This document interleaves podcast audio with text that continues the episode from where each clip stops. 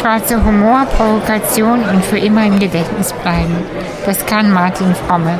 Er ist ein alter Bühnenhase, sagt man das so, und ist einfach hochsympathisch. Das ist ein Typ, mit dem man sich bis zum Morgen an der Theke verquatscht und die Zeit vergisst, weil er so viel zu erzählen hat, so viel erlebt, Skurriles, Witziges und auch Absurdes. Denn wer wurde schon von Nazis nach der Show verfolgt und musste wie bei Manta Manta davondüsen? Welcher Mensch mit einer Hand weniger demonstrierte, wie es wäre, wenn er Jesus wäre und an das Kreuz genagelt werden müsste? Also, hier kommt ein Gespräch von der digitalen Frühstückstheke mit viel Humor, viel Staunen und einfach nur Spaß. Viel Freude und Schmunzler mit uns. Bis dann.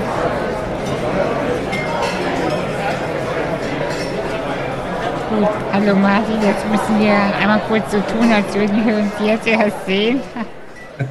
Hallo Anastasia, Mensch, wir haben uns ja schon lange nicht mehr. Ja.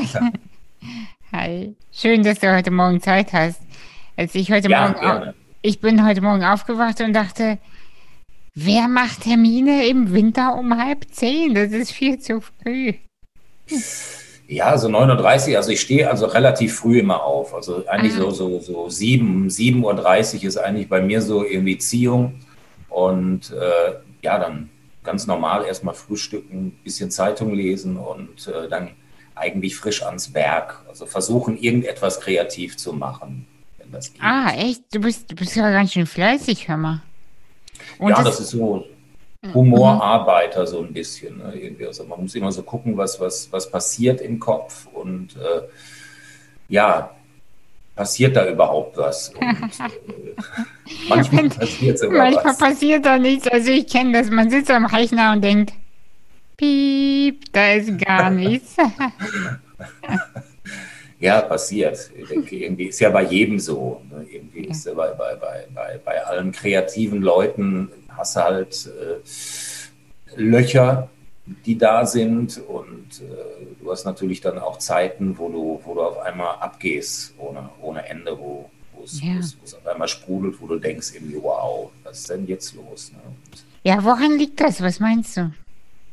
Hm, keine Ahnung, irgendwie äh, an der Lust auch, glaube ich, an der Lust kreativ zu sein. Ich glaube auch an, an, an, an äußeren Einflüssen, die man dann vielleicht bekommt, wenn man irgendwie eine schöne Umgebung hat, vielleicht funktioniert es da besser. Das ist natürlich hier in Wanne-Eickel, wo ich wohne, natürlich ein bisschen schwieriger als in Hamburg.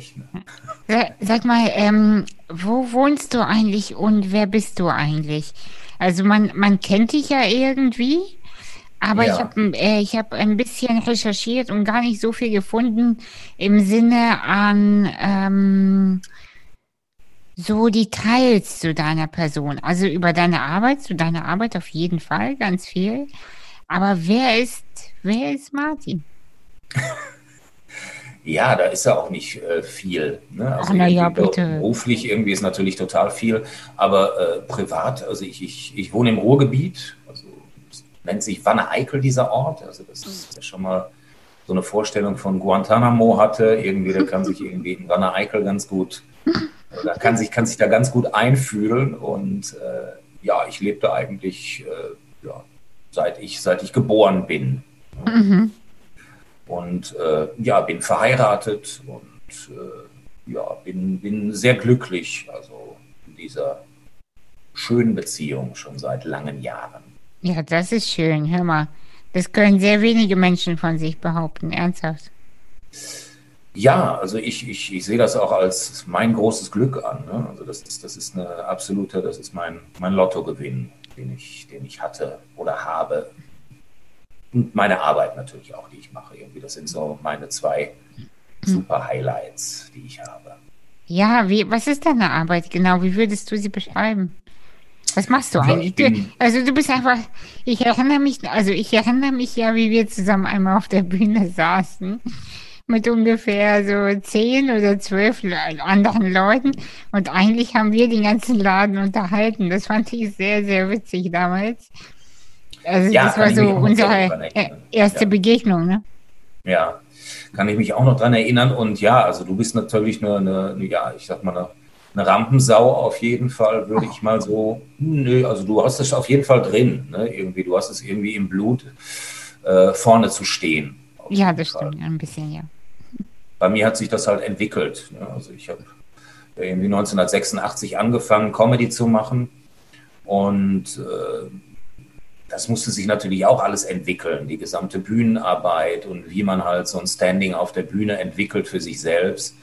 Mm, und das hat sich dann, über die Jahre hat sich das sehr gut entwickelt. Und äh, jetzt bin ich ja seit 28 Jahren, habe ich das im, im Duo gemacht, also bis 2013. 14 ungefähr und dann habe ich ja 2013, 14 mit meiner Solo-Geschichte angefangen und bin jetzt nur noch solo unterwegs. Mhm. Und das ist halt ziemlich derbe, ziemlich schwarze, sehr skurrile Comedy, die ich mache. Vorher 28 Jahre halt im Duo. Das, wer sich so, so Monty Python, wer sich da sowas vorstellen kann drunter, Mr. Bean, also schwarzer, englischer, sehr abgefahrener, sehr skurriler Humor, das auch relativ wenig mit der Thematik Behinderung zu tun hatte. Also wir haben irgendwie auf der Bühne haben wir zwei, drei Gags über die Behinderung gemacht. Mm, und dann wollten die Leute immer mehr, aber das war halt nicht unsere Humorschiene, die wir gefahren sind damals. Und das hat mich auch damals überhaupt nicht interessiert. Mhm. Und äh, ja, 2013 oder 2012 habe ich ein Buch geschrieben. Und aus diesem Buch heraus hat sich ein Soloprogramm entwickelt. Und ja, jetzt habe ich mich eigentlich auf diese Thematik komplett spezialisiert.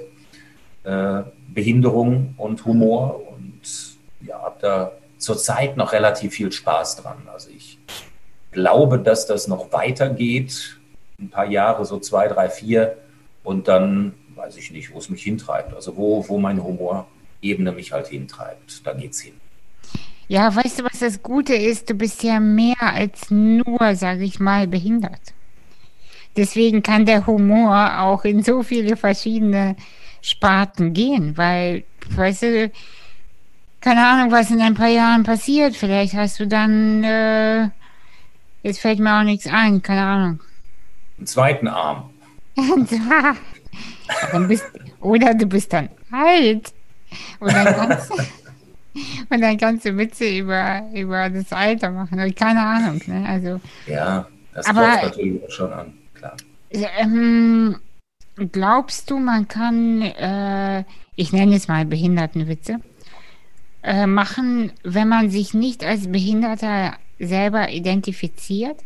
Weil ich persönlich, mh, hm, ich weiß nicht, ob du so ein bisschen meine letzten Jahre mitbekommen hast, ich habe mich ja total zurückgezogen aus der Öffentlichkeit, weil ich eben mein altes Thema Behinderung mit äh, Weiblichkeit, bla bla bla, Behinderung, tüt, tüt, tüt, konnte ich irgendwann selber nicht mehr hören das war für mich so, oh Gott, jetzt soll ich schon wieder was erzählen.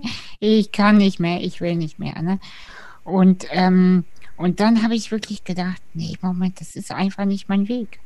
Ich kann, hm. ich will was anderes, ich kann auch was anderes.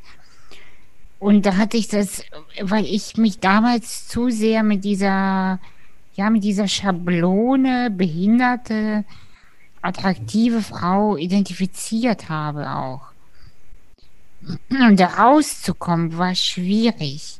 Jetzt aber wiederum merke ich, habe ich weniger ein Problem darüber zu sprechen, weil ich mich gar nicht mehr als solche sehe, als nur solche, weißt du? Mhm. Also meine Frage ist, äh, glaubst du, du kannst über dieses Thema besonders gut humorvoll sprechen, weil du dich gar nicht als Behinderter siehst? Absolut, ja. Also bei mir ist es ja sowieso, also mir fehlt ja der linke Unterarm und das ist ja, ja, eigentlich ist es eine Luxusbehinderung, die ich habe. Ne? Also wenn, ja. wenn, wenn behindert, also, dann bitte irgendwie. wenn, man jetzt, wenn man jetzt streiten würde, wer einen Pokal bekäme, dann wäre es eher ich. Wieso? Naja, ich, ich bin schon behinderter als du. ja, das stimmt. Also da ist auf jeden Fall äh, du wärst auf jeden Fall auf dem, auf dem Treppchen, wärst ja. du, würde ich mal sagen, ganz klar. Genau. Ja, und das ist natürlich auch immer Ansichtssache, ne? irgendwie, also mit der Luxusbehinderung zum Beispiel. Ich bin vor kurzem, bin ich mal vor relativ vielen Leuten aufgetreten, die blind sind. Und ähm, dann kamen die natürlich irgendwie nach dem Auftritt und haben gesagt, wow, das ist aber auch irgendwie scheiße, irgendwie nur einen halben Arm zu haben. Und ich gesagt, ja mal Leute, ihr seid blind irgendwie, das ist ja wohl viel krasser. Und dann haben die gesagt, nee, im Leben überhaupt nicht. Also würde ich überhaupt nicht tauschen wollen. Also zwei Arme muss man haben. Blind zu sein ist gar nicht schlimm. Ne? Aber ich glaube, ich kann natürlich sehr authentisch darüber reden und äh, ich habe dann natürlich auch einen Abstand. Ne? Irgendwie also, äh, ich, ich, mein ganzes Leben habe ich mich ja auch nicht irgendwie so behindert gefühlt. Ne? Also ich bin irgendwie ins Leben gekommen halt mit einer Behinderung, mhm. aber äh, gefühlt habe ich mich eigentlich 99 Prozent eigentlich nie als behindert. Wurdest du früher gehänselt oder so? Nee, nicht nee, mal also da, nicht mal ein das? Ein bisschen halt, ne? Ein bisschen halt und dem habe ich mich halt sehr offensiv gegenübergestellt. Ne? Mhm. Also das waren äh, Anfänge, dass man versucht hat, irgendwie so ein bisschen zu hänseln und äh, gesagt hat, ah, du mit deinem halben Arm, du kannst ja sowieso nichts, irgendwie, was soll das irgendwie und du bist nicht vollwertig. Ja, und dann habe ich den Leuten einfach gesagt, okay, dann äh, machen wir es doch einfach mal so, nimm du mal irgendwie deine rechte Hand oder deine linke Hand, ist vollkommen egal und äh, schlag mir mal voll in den Bauch oder schlag mir voll auf den Arm. Und äh, dann mache ich das mit meinem linken Arm, ne? also mit dem, mit dem Stumpf. Und äh, da haben die sich natürlich erstmal kaputt gelacht und haben natürlich volle Kanne irgendwie meinetwegen auf meinen Arm geschlagen. Ja, und dann habe ich halt meinen Unterarm genommen und da ist ja ein relativ harter Knochen unten und habe dann zugeschlagen und dann war die Sache eigentlich auch schon gegessen. Nee, das war irgendwie interessant für die Leute meistens und die haben dann gefragt, was ist das denn irgendwie? Ist das, kann ich das mal irgendwie anfassen oder so? Irgendwie ist das irgendwie, äh, ja, und dann hat man sich halt so ein paar Minuten drüber unterhalten oder vielleicht auch nur zwei Minuten und dann war es interessant und dann war es aber auch schon abgegessen als Thema.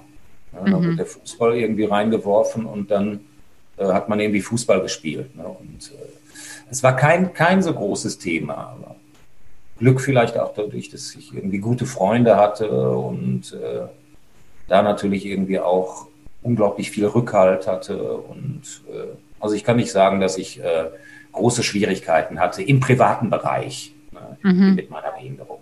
Ja, ja, es müssen halt verschiedene Faktoren, glaube ich, dazukommen, dass man sich auch nicht behindert fühlt. Ne? Also oder dass man einfach so eine Entwicklung macht, als hätte man, also weißt du, ich, weshalb du, du sagtest eben Luxusbehinderung und einerseits, einerseits hast du ähm, auf jeden Fall recht und es ist klar, weißt du, jemand wie ich, der sich kaum bewegen kann, äh, der hat schon ein bisschen mehr, sage ich mal, zu organisieren. Ich habe einfach nur mehr, ich habe einfach nur mehr zu organisieren. Aber, aber ich erinnere mich an einen Mann, den ich mal kennengelernt habe. Und der hatte einen Unfall und ihm ist der Fuß äh, äh, abgegangen. Also abhanden gekommen. abhanden. genau. Oh Gott. Oh, die, Le die Leute schreiben mir bestimmt an E-Mails, dass ich so gemein bin. Ja. Also ihm, der Fuß war ab so. Ja. Und er hatte aber, ihm ging es echt scheiße. Also der, er, es ging ihm wirklich nicht gut. Und weißt du, dann hat er bei, hat er sich bei mir ausgeweint. Und ich habe da wirklich gesessen und habe gesagt, du ganz ehrlich, Otto Bock hat aber echt gute Prothesen. Und deshalb ähm, Felix, war es für mich so schwierig, das wirklich nachzuvollziehen, weil ich dachte, ey, dann hast du einen Fuß weniger, wo du da äh, Zehennägel schneiden musst. So, so, sowas habe ich dann immer versucht, ne? Aber das kam natürlich nicht an und äh, deshalb ist, glaube ich, ähm, es gibt Menschen mit heftigen Behinderungen, die glücklich sind und es gibt Menschen mit kleinen Behinderungen, die unglücklich sind. Ja, es gibt auch Menschen, die keine Behinderung haben und ja. unglücklich sind. Ja, das stimmt. Ja, ja, das stimmt. Oh Gott, ja. Ja, also über die wollen wir gar nicht erst anfangen. Ja, das ist einfach eine Ebene. Also das ist halt was, was wir haben, ist halt ein körperliches ja, ein Merkmal, was irgendwie dazugekommen ist. Ne? Aber ich sage ja immer, irgendwie, man muss es tragen können. Ne? Irgendwie einige haben halt ein ein Hutgesicht, können einen Hut ganz gut tragen und irgendwie, ich kann irgendwie, glaube ich, einen linken Unterarm entbehren. Vielleicht ist das irgendwie so ein Standpunkt, den man sich halt aneignen muss. Ja, ich meine, wenn, wenn ein, uns ein Unfall passiert, man kann uns auch schnell wieder identifizieren. Ne? Ja, also ein, ein, Unfall ist natürlich irgendwie so eine andere Geschichte. Da muss er erstmal natürlich klarkommen, wenn du, wenn du deine Behinderung erwirbst in deinem Leben, ja. ist es natürlich ja, schon eine schwierigere Situation, wenn du vorher irgendwie was ein aktiver Mensch gewesen bist und äh, auf einmal verlierst du deinen Fuß, dann ist natürlich erstmal ein großes Loch da und entweder du packst das oder du packst das nicht. Ne? Aber du hast ja gar keine Möglichkeit, du musst es ja packen irgendwie. Das Leben muss ja weitergehen. Also das heißt ja jetzt nicht aufgeben und depressiv werden, sondern einfach äh, die äh, Missstände, die sich halt im Leben immer bieten. Also irgendwie ja nicht nur uns, sondern irgendwie die einfach anzunehmen und zu sagen, ja, muss ja irgendwie vorwärts gehen. Also ja. weitermachen. Siehst du ja irgendwie, also es ja, muss ja jeder, muss ja jeder machen. Ja, das ist halt die Frage. Ich glaube, man kann auch depressiv oder man kann auch traurig leben. Ist auch ein Lebensmodell, weißt du? Ja, kann man. Ja, ist genau. aber schwierig. Ne? Ja, auf jeden Fall, auf jeden Fall. Also ich habe mhm. mich immer in meinem Leben sehne ich mich halt immer nach dem Lachen und, und nach äh, ja, guter Laune und nach, nach Leichtigkeit. Ne? Das, das mag ich sehr. Und äh, es gibt natürlich auch Momente, wo man halt in schwierige Situationen kommt und dadurch muss. Mhm. Aber äh, ich glaube, Humor und äh, Lachen und eine positive Lebenseinstellung hilft einem da sehr. Ja, wo, wo findest du Inspiration? Also du sitzt, du wachst morgens auf und sitzt dann am Tisch, schreibst wahrscheinlich ja Gags, oder? Sagt man dazu Gags? Hm, ja, also ich habe so eine Gagkiste ne? und, und da schmeiße ich immer Sachen rein und ich habe ja mein, mein, mein, mein Smartphone, da texte ich mir dann immer irgendwie, wenn ich unterwegs bin, texte ich mir dann mein Smartphone dann ein bisschen zu. Hm, blöd ist, dass man das dann irgendwie alles abschreiben muss. Ja, das ist grausam, irgendwie, wenn du auf einmal 50 Ideen da gespeichert hast und natürlich zu faul warst, die zwischendurch mal irgendwie zu formulieren und in dein äh, Ideenbuch oder in deinem Computer abzutippen. Mm, ja, und irgendwann ist halt Ziehung. Ne? Irgendwann sagst du dir halt, jetzt äh, muss ein neues Programm her und jetzt musst du arbeiten. Du musst dich da dran geben und aus diesem Sammelsurium, was du da äh, an schlechten Ideen hast und hoffentlich auch an guten Ideen hast, musst du dann natürlich, ja, musst du, musst du, musst du zusammenziehen und einfach zu einem Programm machen. Und bei mir ist es halt so, ich, ich, ich arbeite ja auf der Bühne, arbeite ich ja halt äh, im, im, im Stand-up-Bereich. Ich mache halt viele Stand-up-Teile in meinen Programmen. Ich lese vor in meinen Programmen. Ich zeige Filme, was ganz wichtig ist. Mhm. Ich zeige auch Fotos, was auch ganz wichtig ist, äh, halt diese, diese visuelle Schiene zu haben, sonst, sonst funktioniert so ein Programm nicht. Und äh, ja, da man mir auch immer gesagt hat, dass ich sehr gut singe, äh, habe ich natürlich auch den, den Gesang da reingebracht in diese gesamten Programme. Und, Ach, echt? Äh, das ist einfach eine super bunte Mischung, die auf der Bühne sehr gut funktioniert. Also die Leute haben schon relativ viel Spaß bei mir. Müssen natürlich auch etwas mit der Problematik, also äh, mit der Problematik natürlich nicht mit der Thematik, müssen sie natürlich irgendwie anfangen können, Behinderung, sonst sind sie ganz falsch da. Ja, was sind das für Menschen, die dann zu dir kommen, also zu, zu deinem Programm kommen? Ja, erstens Leute, die sich für die Thematik interessieren, Behinderung und wie man das halt anders anpacken kann. Also Humor und Behinderung gibt es ja leider nicht viele Leute, die es europaweit machen. Ja. Da Gott bin ich auch Dank. der Erste. Hm? Gott sei Dank, würde ich jetzt ja. Weiß ich nicht. Also äh, mein Ziel ist es ja eigentlich, mich, mich, äh, mich abzuschaffen. Also dass das gar kein Thema mehr ist und dass die Leute irgendwann sagen, oh Gott, Behinderung und Humor, habe ich schon so viel von gehört, irgendwie ist langweilig. ähm, äh, ich hätte gerne was anderes. Aber mhm. ich glaube, das wird mich äh, künstlerisch ja weiter beschäftigen, bis ich irgendwie so in die hohen 70er reingehe, glaube ich. Und, äh, zu mir kommen Leute, die neugierig sind mhm. die sich halt für dieses Thema interessieren. Zu mir kommen aber auch Leute, die äh, gar nicht wissen, was ich mache. Die das auch für ein Fake halten, ne? also die gar nicht glauben, dass ich behindert bin. Hm, ist mir auch schon, also in der, in der Duo-Arbeit ist das sehr, sehr oft vorgekommen. Also da war ich natürlich auf den Plakaten drauf mit meiner Behinderung. Und zum Beispiel, wir hatten ein Plakat, da war ich als, als, oder da bin ich als Jesus verkleidet und mein Kollege halt als Söldner, als Soldat und äh, ich bin am Kreuz und der versucht mich gerade irgendwie an der linken, äh, an der linken Seite festzunageln und es geht natürlich nicht, weil da der Arm fehlt. Also ein absolutes Skandalplakat. Die Leute haben das natürlich auch sehr oft geklaut und haben es überall abgerissen. Und äh, die Leute standen auch vor unseren Auftrittsorten und haben immer geschrien, irgendwie Jesus hatte nicht nur einen Arm, Jesus hatte zwei Arme, glaubt das nicht. Und äh, sehr viele Leute haben es auch so wirklich nicht verstanden, ne, dass ich wirklich nur einen Arm habe und auf die Bühne gehe. Ne? Die wollten sich wirklich davon überzeugen, da ist wirklich jemand, der hat nur einen Arm und der ist auf der Bühne. Also eigentlich, es war sehr skurril, also es wäre sehr, sehr abgefahren. Also Echt? Verrückt.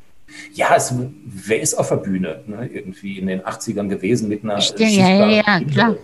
Ja. Es gibt niemanden, also ich bin wirklich absoluter Pionier und das ist auch jetzt nicht irgendwie Fishing for Compliments. Nee, nee, nee. Das ist einfach, äh, ich bin Pionier, also ich bin Erfinder dieser, dieser, dieser Art des inklusiven Humors. Das ist einfach so. Das ist und echt es ist, super. Äh, es ist natürlich irre irgendwie, also was, was, was, was, da, was da an Sachen passiert und was da auf der Bühne passiert ist und äh, was da, ja, was da schon abgegangen ist von verprügeln wollen, von äh, umbringen wollen, von äh, Nazis, von, also es ist äh, halt alles, alles passiert, was man sich eigentlich vorstellen kann, von ganz tiefen Dingen, von schrecklichen Dingen bis zu einer, äh, weiß ich nicht, Euphorie von, weiß ich nicht, 2000 Leuten, die halt vor dir stehen und Standing Ovations machen. Was waren so deine Top 3, die dir spontan einfallen? Sachen, die wirklich, wo du dachtest, das passiert jetzt echt nicht wirklich? Ja, die Top 3. Also, Oder. Also ich, ich gehe einfach mal von der Worst Top 3 aus. Das ist ja immer am lustigsten. Ja.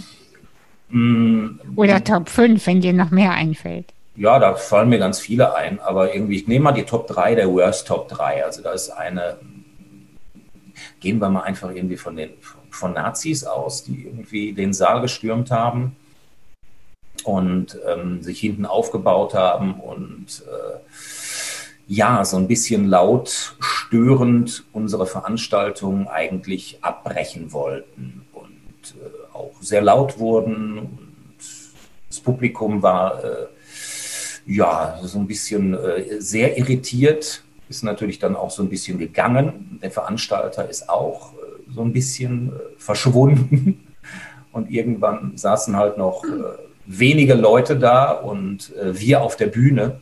Und die Nazis und die Nazis halt hin. Und ich bin äh, kein Kind von Traurigkeit. Ich äh, bin da natürlich reingegangen und äh, habe hab die Leute dann versucht, lustig zu interviewen. Und äh, das wurde so ein bisschen aggressiv dann, das hat man auch gemerkt. Und äh, dann habe ich schon gedacht, ja gut, das kann natürlich schon mal äh, in, die, in die Hose gehen. Und äh, dann war irgendwann das Ende halt des Auftritts erreicht. Wir haben dann irgendwann gesagt, ja komm, irgendwie äh, Schicht am Schacht hier, hören wir mal auf. Und äh, ja, dann waren wir halt fast nur noch alleine mit denen. Und es ist, wir hatten halt einen relativ großen Aufwand bei unseren Auftritten. Wir mussten halt immer ganz viele äh, Requisiten schleppen und wir mussten unsere Anlage nach unten schleppen und riesige Boxen und sowas. Und wir waren halt nur zu zweit.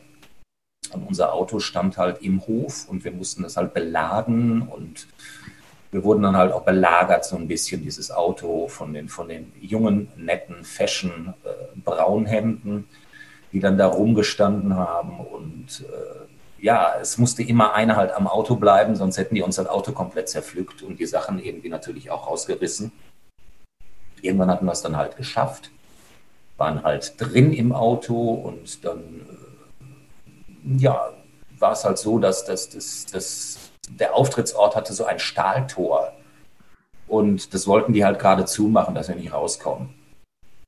Und dann hatte ich mir halt gedacht, ja gut, entweder Kickdown mit dem Auto, mit meinem Automatik und durch und das Auto kaputt oder irgendwie springen die vielleicht zur Seite. Und dann habe ich mich halt für den Kickdown entschieden und äh, ja, dann waren halt links und rechts noch so circa 30 Zentimeter von diesem Stahltor und wir sind dann irgendwie durchgebrettert. Und wir sind heil geblieben, sogar das Auto ist heil geblieben. Wow, halt sag mal, und wann, wann war das genau? Und wo? Das war äh, nach der Wende war es. Also wir sind halt äh, sehr oft halt in den jungen Bundesländern. Sofort 1990 sind wir getourt und das war großartig, also unsere beste Zeit. Also das war irre. Also wir haben da Auftritte erlebt, die äh, ja, die sprengen eigentlich alles. Ne? Die sprengen wirklich alles von, von Euphorie. Ne? Ist, äh, die Leute standen halt vor den Auftrittsorten. Wir konnten die A4, also immer eigentlich von oben bis unten, konnten wir die abfahren. Von mhm. Jena über Weimar, über, was weiß ich, Eisenach, über alles, was da ist, halt äh, Erfurt bis oben zur polnischen Grenze sind wir halt aufgetreten und die Leute standen halt bis, äh, ja, bis dort hinaus, also 200 Meter vor unseren Auftrittsorten. Mhm. Und dann hat der Veranstalter immer gefragt, irgendwie, weil wir ausverkauft waren natürlich an dem Abend, hat er sehr oft gefragt, dann äh, hört mal, was macht ihr eigentlich morgen und was macht ihr übermorgen? Da haben wir gesagt, wissen wir eigentlich nicht. Und dann hat er gesagt, ja, dann verkaufe ich sofort ab für die nächsten Tage. Und da haben wir so wirklich zehn fantastische Jahre gehabt. Also wirklich, muss man sagen, wo wir wirklich ähm, großes Kino hatten in den, in den jungen Bundesländern und das war mhm. toll. Aber es gab natürlich auch solche Ausreißer, wie halt diese Nazi-Geschichte oder äh, ein wunderbares Bockbierfest, äh, wo wir halt aufgetreten sind, ähm, wo halt der Beginn des Bockbierfestes so gefeiert wurde von den Anwesenden, dass halt ein lebender Bock reingerollt wurde auf einem Art Roll, auf eine Art Rollbrett. Der musste erst mal zwei Liter Bockbier trinken und mhm. äh, dann fing dieses Fest eigentlich erst an. Und dann sind wir irgendwann aufgetreten und ja, die fanden das halt nicht so lustig, was wir gemacht haben. Und dann kann man sich das so ähnlich vorstellen wie bei den Blues Brothers. Wer den Film gesehen hat, ja. weiß, was ich meine. Diese schöne Szene, wo ein Käfig aber vor war, als die Gläser geflogen sind. Ja, ja, genau.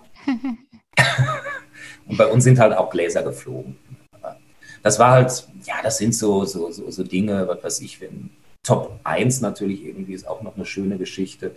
Mhm. Sind aufgetreten und ähm, sind, ja, wir haben so anderthalb Stunden gespielt und äh, die Leute haben überhaupt nichts verstanden, also haben uns auch total gehasst. Und äh, dann haben wir gesagt am Ende unserer Show, so, das war's jetzt, das ist jetzt unsere Pause und wir kommen gleich wieder und spielen nochmal anderthalb Stunden für euch. Aha. Und dann kam halt der Veranstalter äh, hinter den Vorhang zu uns und äh, stand mit einem Messer halt vor uns und hat gesagt, wenn ihr jetzt noch weitermacht, dann steche ich euch ab. Das sind so die Top 3 der Worst-Geschichten. Aber es gibt Sag natürlich. Mal, also, aber du erzählst das heute natürlich, weil das ja auch lange her ist, mit äh, einer Ruhe und einem Lachen. Aber ich kann mir vorstellen, dass es in dem Moment, wo es war, überhaupt nicht witzig war. Also äh, ich kann mir beides vorstellen. Einerseits, dass du, dass du immer irgendwie dachtest, geil, das kann ich später erzählen. Das, aber, nee, aber in dem Moment denkt man doch schon erstmal, fuck. Das ja, absolut. Also da habe ich natürlich fuck gedacht. Ne? Bei der Nazi-Geschichte ist mir natürlich auch der Arsch auf Grundeis Ey, gegangen. Das glaube ich dir. Ich gedacht habe, irgendwie machst du das jetzt irgendwie und, und gehst du rein und vor allen Dingen irgendwie diese Sachen da reinzuschleppen und diese ganzen Leute um einen rum zu haben und äh, eigentlich alleine zu sein. Ja. Mhm das war schon ein sehr beklemmender, sehr beklemmender Augenblick. Die äh, Wurfgeschichte ist natürlich auch nicht schön, wenn du irgendwie da denkst, irgendwie, ja gut, äh, kommen die jetzt rauf und, und, wollen, die, wollen die die ans Leder. Äh, und äh, die Messergeschichte, die fand ich einfach nur lächerlich und wir haben ihn einfach auch nur ausgelacht und haben gesagt, er soll einfach jetzt irgendwie mal wieder nach vorne gehen und, und, und seine Gäste bedienen. Und äh, das hat mich eigentlich überhaupt nicht gepackt. Aber es war halt so eine skurrile Situation, wenn jemand sich wirklich vollkommen aus der Hand gibt und äh, auf einmal äh, ja mit dem Messer vor dir steht. Aber sag mal, ist was, ist, was war genau das Problem mit euch? Also nicht mit euch, sondern der anderen mit euch. Was, weil es, war das nur die Behinderung, die kleine? Nein, Oder, überhaupt nicht. Nee, ne? Weil das, Nein, es hatte gar nichts mit der Behinderung zu tun. Also es hatte eigentlich, ähm, wie gesagt, also diese, als wir im Duo gespielt haben, haben wir haben 5% der Witze über die Behinderung gemacht. Mhm. Wir haben halt einen sehr skurrilen Humor gehabt, sehr abgefahrenen, sehr, sehr, sehr, ja, Humor, den man verstehen musste, auf den man sich halt einlassen musste. Ne? Also wir haben in unserer verrückten Zeit, also irgendwann wurden wir halt massenkompatibel in den, in den späten 2000ern. Aber vorher war es schon eine sehr skurrile Geschichte. Wir haben, wir haben halt Fleischanzüge getragen und äh, haben Gedichte dazu rezitiert, haben uns auf, ja, haben in Bratpfannen haben wir halt äh, Lasso-Rennen gemacht durchs Publikum und haben sehr skurrile Situationen äh, kreiert, in dem wir äh, die Leute aufgefordert haben, gegeneinander zu kämpfen und das war ein, ein, ein Happening. So irgendwie alle. Wir haben halt so die, die, die, die Grenzen des Humors haben wir schon irgendwie ausgelotet. Das ja. muss man sagen. Es gab, gibt auch sehr viele Leute, die gesagt haben, alles, was wir irgendwie auf der Bühne gemacht haben, ihr habt einfach gezeigt, was, was, was möglich ist. Was ist auf der Bühne überhaupt möglich? Was kann man machen? Und das haben wir auch schon ausgereizt. Gibt, es, gibt es heute äh, ähm, vergleichbare ähm, Überhaupt nicht. Nee, ne? Weil das würde man sich heute gar nicht mehr trauen, oder? Nein, also das, was wir gemacht haben, äh, ist, ja, ist eine eigene Kunstform, die wir da eigentlich gefunden haben und mhm. äh, hat sich später ein bisschen gewandelt. Genau, warum hat, wieso hat sich das gewandelt? Wieso habt ihr damit aufgehört? Mhm. Also die, die, die, die, die, die, die Form hat sich geändert. Die Form hat sich geändert. Wir sind mehr sprachlich geworden später und äh, sind weniger in die, in die, in die äh, Performance. Ne? Genau, also früher war es so eine Art Performance. Ne? Also das war wirklich äh, schon, schon Comedy-Performance. Wir haben uns auch nicht Kabarett genannt, sondern ja. das äh, hatte sich, also wir haben uns Dadarett hatte sich das eigentlich gemacht, Dadarett gemacht. Und äh, das war schon eine eigene Kunstform, die wir da hatten und äh, wo wir halt mit Lebensmitteln geworfen haben. Und also es war eine sehr skurrile Geschichte. Also alle wussten, wir hatten halt Säle, die äh, ausverkauft waren und die Leute wussten immer, die erste Reihe ist reif. Das wussten die einfach und deswegen war die erste Reihe meistens leer und die haben hinten gestanden. Sehr gut. Sag mal, wann hast du gemerkt, mit wie vielen Jahren oder in welchem Moment, ich will auf die Bühne, ich will verrückte Sachen machen? Hm, also eigentlich hatte sie das mit den Freunden entwickelt. Also wir waren so ein Freundeskreis von fünf engeren Freunden und äh, irgendwann habe ich halt mit meinem Kollegen mh, hm, gedacht, wir müssen jetzt irgendwie was Bühnenmäßiges machen. Und dann haben wir halt mit anderen Leuten was zusammen gemacht. Also ein Eishockey-Musical war das. Das sollte dann irgendwie auf die Bühne und die Leute hatten aber Angst.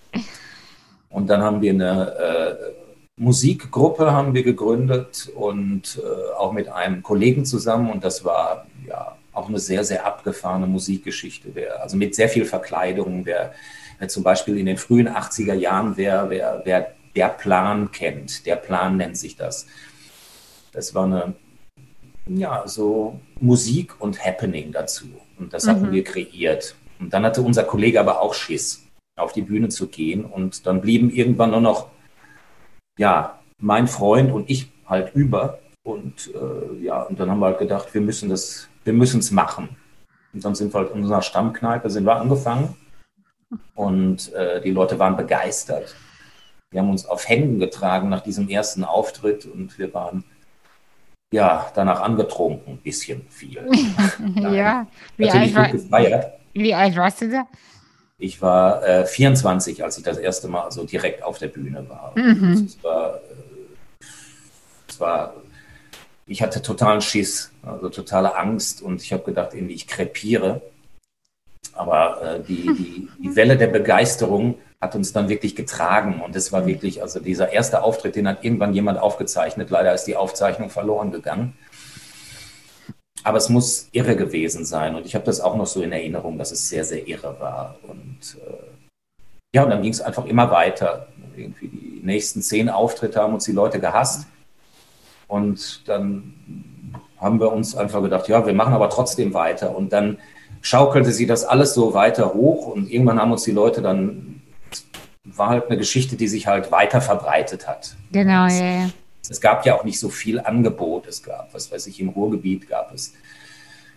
Ja, es gab halt einige Leute, die halt schon dabei waren und was gemacht haben. Was weiß ich, Helge Schneider zum Beispiel. Ne? Irgendwie ist ja der, der, einer der Götter der, der, der deutschen Humorszene und ja, mit dem sind wir halt früher auch öfter aufgetreten. Irgendwie Helge hat die zweite Hälfte gemacht und wir haben die erste Hälfte gemacht. Echt, ne? Und das war schon, ja, das war schon sehr skurril und es hat sehr viel Spaß gemacht. Und wir haben halt immer experimentiert und mhm. es ging dann halt immer weiter, immer weiter und irgendwann haben wir halt auch unsere Säle gehabt, die wir gut ausverkauft gemacht haben und aber wir waren halt nicht immer so ein, also so ein Megaseller. Ne? Also wir haben halt nicht die Tausender Säle voll gemacht, sondern bei uns war so um die ja, also ich sag mal so, die 400er Säle waren bei uns dann immer gut gefüllt. Ja, wahrscheinlich, weil ihr dafür auch zu, ich sag mal, zu speziell wart, ne? Ja, absolut. Ne? Also irgendwie bei uns, die Leute hatten ja auch Angst. Ne? Irgendwie, die Leute hatten irgendwie sehr oft kam natürlich auch immer die, Ganz die ehrlich, Antwort, warum, ich kann mir das richtig gut, mehr? Ja, ich kann mir das richtig gut vorstellen. Und ich weiß nicht, ob ich, ob ich, äh, ob ich dann auch kommen würde, obwohl ich dann vielleicht insgeheim immer ein Fan wäre, aber ich würde, aber ich, weißt du, mein Gedanke war dann auch sofort, als du eben sagtest, dass die ersten ähm, Reihen immer frei waren, war mein Gedanke, scheiße, die Räuscheplätze sind aber auch immer in der ersten Reihe. Auf gar keinen Fall. ja, also sehr viele Leute haben das auch gesagt. Also wir würden sehr gerne wieder zu euch kommen, aber wir haben Angst zu kommen. Und äh, mhm. ja, das war halt unser, unser, ja, unser Ruf, den wir hatten. Und den kriegten wir auch irgendwann nicht mehr los. Ne? Also irgendwie kriegten wir dann irgendwann, also dieses, das, das hat sich dann als Image gefestigt. Ne? Auch als wir dann äh, Sachen gemacht haben, die, die, die anders waren und die äh, ja mehr massenkompatibel waren, ne, wo, wo sich jeder halt irgendwie wiedergefunden hat, die aber auch immer noch total skurril waren und total abgefahren und was weiß ich, mit riesigen Requisiten waren, wo wir irgendwie Moby Dick nachgestellt haben oder die Titanic nachgestellt haben oder Seeschlachten nach, also wir waren irgendwie immer maritim unterwegs. Keine mhm. Ahnung warum. Wir haben Flipper gemacht, wir haben, wir haben Tarzan nachgedreht, wir haben Godzilla haben wir auf die mhm. Bühne gebracht. Wir haben irgendwie ganz, ganz viele Dinge gebracht, die, die, die, die, die, die man so heute leider auf der Bühne nicht sieht. Das ist Fakt. Mhm. Hast du Vorbilder eigentlich oder hattest du mal welche? Hm, Vorbilder kann man jetzt nicht sagen. Also Leute, wo ich irgendwie immer gedacht habe, ich, äh, ich werde verrückt, wenn ich die sehe irgendwie. Also na klar, ich bin, bin natürlich in den, in den 70er Jahren aufgewachsen und Otto war natürlich immer für mich ja. Ja. eine ganz große Kiste halt. Äh, einmal im Jahr gab es eine Dreiviertelstunde im, in, in der ARD und oder ZDF, ich glaube aber ARD und das war für mich, da habe ich ein ganzes Jahr lang drauf gewartet irgendwie und dann kam die neue Otto-Show dreiviertel Stunde lang und ich habe da vor dem Fernseher gesessen und habe äh, gedacht irgendwie ich äh, ich, ich werde verrückt, ne? irgendwie großartig, ich, ich, ich war einfach infiziert. Mhm. Oder auch Gerhard Polt, ne? irgendwie ganz ganz große Geschichte für mich irgendwie. Auch immer einmal im Jahr gab es da eine Sendung, fast wie im richtigen Leben. Und äh, Gerd Polt ist natürlich ein, ja, ein ganz, ganz großer, ganz, ganz großer Komiker für mich und ein ganz großer Kabarettist für mich. Und halt die ganzen Älteren. Die ganzen Älteren sind schon, was ich von Hildebrand über, ja, da gibt es halt ganz, ganz tolle Leute, Komiker und Entertainer halt. Weißt du, wen, von wem ich ganz wirklich ein Fan bin? Hm. Ich, ich, bewundere seine Kunst, ist Hagen Räther. Hm. Ja, den, aber da muss man ich, Zeit haben. Ja, das wollte ich nämlich gerade sagen. Ich finde aber, die Zeit vergeht so schnell, dass man, man sitzt da und denkt schon so, man merkt immer erst daran, wie spät es ist, wenn man auf die Toilette muss. Richtig, ja. Das war Nein, Hagen ist groß. Also ich finde Hagen Räther finde ich auch total klasse. Ich mag den, weil der, der macht ja nichts. Der sitzt da nur mit seinem Klavier, mit den Bananen drauf. Er ist genau mein Humor. Also genau auch mein, mein, wie soll ich sagen, mein äh, Stil oder mein Wunsch, wenn ich selber auf die Bühne gehe, das lerne ich immer mehr. Ich bin ja noch nicht so witzig wie du oder Hagen, aber, aber, ja, genau, der Humor entwickelt sich noch. Aber ähm, was ich so geil finde, ist, dass es gar nicht so viel braucht. So, er sitzt da einfach nur und dann allein schon dein Blick so, oh Gott, ne?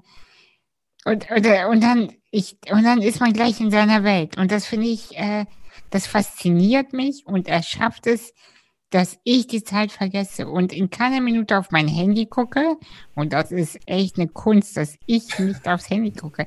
Ich gucke immer aufs Handy, wenn mir langweilig ist. So ansatzweise langweilig habe ich Twitter und Facebook offen. Das ist einfach so. Und äh, da gucke ich drei, vier Stunden nicht auf mein Handy nicht nach links und rechts. Ich gucke ihn an.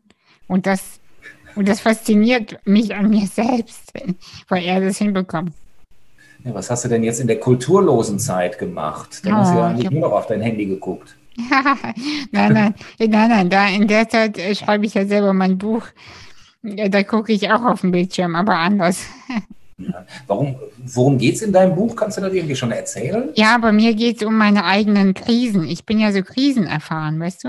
Ich hatte ja mein ganzes Leben sozusagen eine Krise. Und äh, darüber schreibe ich. Ja. darüber schreibe ich. Eine Krise irgendwie ist auch nicht schlecht. Ja, also ähm, und inzwischen erkenne ich aber die, die Schönheit darin und das ist ein Buch, wo ich über meine eigenen Krisen erzähle, aber auch Menschen konkrete äh, Tipps an die Hand gebe, die ich für mich gelernt habe, was einfach hilft. Ja. Das sind banale Sachen, ähm, wie in den Wald gehen und atmen, aber das muss man erstmal jemandem sagen, ernsthaft. Das ist, hört sich so bescheuert an, aber das musste ich auch hören, dass man zu mir sagte, atme mal bewusst. Da habe ich gemerkt, fuck, das hilft mir. weißt du, das, aber das ist total krank, dass man das der heutigen Gesellschaft überhaupt sagen muss. Atme mal. Oh, stimmt, ich habe vergessen zu atmen. Die gucken ja nur noch aufs Handy. ja, eben. ja, naja, das ja tatsächlich. Das ist auch ein, eine der Sachen. Handy weglegen. Hm. Und äh, nicht äh, gucken, was andere Menschen so machen. Mhm. Sondern überlegen, was will ich denn jetzt eigentlich machen? Und nicht, was schreibt XY und der und der auf Twitter. Was interessieren mich die Leute? Ich kenne die gar nicht. Ja. Aber ja, es ist einfach ausblenden, ne? Irgendwie ja. ausblenden, irgendwie diese große Kommunikationsfülle, die einen umgibt und, ja. und in seine eigenen Ideen reingehen und in sich selber reinhorchen, was da kommt. Und ich glaube, ja. dann, dann, dann kommt das, das ja, zustande, was man eigentlich möchte. Genau, und dann, und dann äh, kann man das auch besser verpacken und dann verstehen die Leute auch, da finden auch die richtigen Leute zu einem, die zu einem auch passen und dann ist man nicht so ver verstreut, ver äh, ausgefranst, weißt du, wie ich meine? So, dass man ein bisschen mhm. da macht, ein bisschen da und so, aber keine, keine Linie hat in der Persönlichkeit. Und ja. das war bei mir oft so. Ich wollte immer allen gefallen, deswegen war ich auch immer in der Krise, ja. weil ich nie äh, verstanden habe, wer bin ich denn eigentlich? Mhm. Was möchte ich hier eigentlich sagen?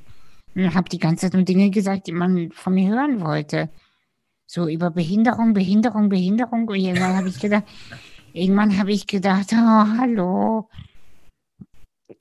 So. ja, das also, ist ja nicht dein Leben, ne? Irgendwie. Also nee, das ist nicht. ja wirklich, wie gesagt, das ist ja nur ein körperliches Merkmal.